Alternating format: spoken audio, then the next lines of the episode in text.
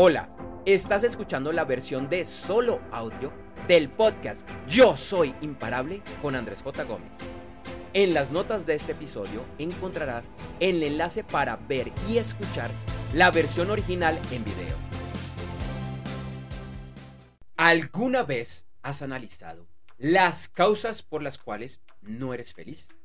Claro, puede que en este momento sientas que eres feliz, pero seguro en algún momento del pasado no lo fuiste. Incluso si hoy te consideras una persona feliz, probablemente exista algo en la que esa felicidad está ausente. Por el contrario, es posible que te identifiques fácilmente con ese no ser feliz en uno o varios aspectos de tu vida. Vuelvo a mi pregunta inicial. ¿Has analizado las causas por las cuales no eres feliz? Lo normal es que el ser infeliz, que además es relativo y al final una interpretación personal, lo culpemos a las situaciones y a otras personas. De la misma forma, lo extraño es decir que la infelicidad se debe a una decisión personal. En otras palabras, casi siempre culpamos a la vida, las situaciones y las personas cuando no somos felices. En este video y o audio te quiero mostrar e incluso retar con una visión diferente, en la que la felicidad está en tus manos. Es ante todo una decisión y sí, existe un culpable que eres capaz de controlar.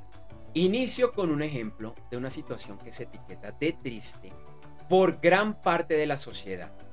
La muerte de un ser querido. En estas la muerte, además de tristeza, conlleva varias connotaciones, como el luto y vestir prendas de color oscuro.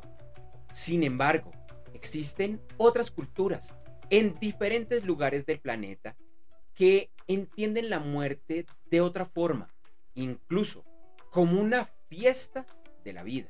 En dichas culturas puede que exista tristeza por la partida del ser querido, pero también felicidad, por el tiempo compartido y porque es realmente una celebración de la vida.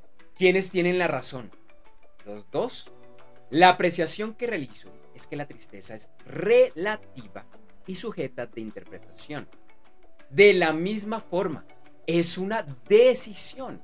El ser feliz o triste está en tus manos. Si has vivido o lo estás haciendo en este momento, una situación compleja que te ha traído tristeza y que se ha prolongado por meses o incluso años, probablemente has visto cómo otros aspectos de tu vida igualmente se han visto afectados. Puede ser a nivel de salud, problemas de pareja y familiares, económicos y más. Esto es como un efecto dominó en el que la tristeza atrae más tristeza y situaciones negativas. Por la ley de la atracción, estás atrayendo más de lo que estás pensando y sintiendo la mayor parte del tiempo. Esta situación empieza a desaparecer en el momento que tocamos fondo, nos sacudimos y decimos no más. El cambio no será inmediato, pero tras tocar fondo, poco a poco, la situación empieza a mejorar e inicia cuando modificas tu actitud. En esos estados crónicos de tristeza existe un culpable. Tú. Sí, mírate al espejo. Y puede que digas, no, eso no es así. Yo no pedí ni generé X cosa, situación o persona. Sé que puede ser difícil de entender, pero en algún nivel, así fuera por esa tristeza crónica, vía la ley de la atracción, lo creaste en tu vida. La mayoría de las personas rechazan este postulado la primera vez que lo escuchan. Sin embargo, es una de las formas más efectivas de superar esos estados, de cambiar la tristeza por felicidad y lograr los más grandes resultados. Existe otro culpable y es el verdadero culpable, tu ego. El ego es el mismo que te dice yo, decir tú, yo no soy culpable, la vida, las situaciones, esas personas. El ego no es del todo malo, es malentendido. pero como no lo sabemos manejar, crea estragos y lo hace de forma automática. Al silenciarlo amorosamente, agradeciéndole por su intervención y empezar a escuchar tu corazón, es cuando la situación cambia. Al ego le gusta la pelea, culpará todo y a todas las personas. No le gusta responsabilizarse, ni criticarse, ni ver sus falencias. Y no le importa, porque no se da cuenta que al culpar a los demás, te hunde en esa espiral. Y si fuera por el ego, nunca tocarías fondo y seguirías hundiendo. Cuando tocas fondo es cuando finalmente empiezas a escuchar a tu corazón. Y eso normalmente es cuando el dolor físico y espiritual es tan grande que ya no quieres saber nada de tu ego. Pero el ego sigue ahí y siempre lo estará. Por eso, una forma sencilla, muy sencilla, de ser feliz en todos los aspectos de tu vida es silenciarlo y escuchar a tu corazón. La sociedad nos ha enseñado a escuchar la mente y con esta llegan las voces del ego. Pero tú también sabes escuchar al corazón. Naciste con esa habilidad.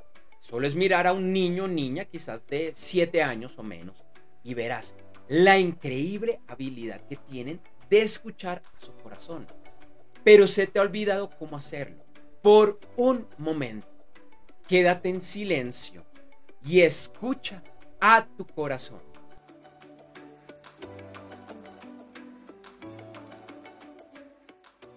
¿Qué te dice? ¿Qué tienes que hacer para recordar cómo es que lo escuchabas? Conquista al ego. Escucha a tu corazón y encontrarás la felicidad. Gracias por ver este video o escuchar en los directorios de podcast la versión de solo audio. Por favor, dale like para llegar a un mayor número de personas. Coméntalo y compártelo con tus conocidos. Y nunca, nunca lo olvides. Y te invito a que lo repitas a diario frente al espejo y en primera persona. Yo soy imparable. Yo soy imparable. Yo soy imparable. Nos vemos. Nos vemos pronto.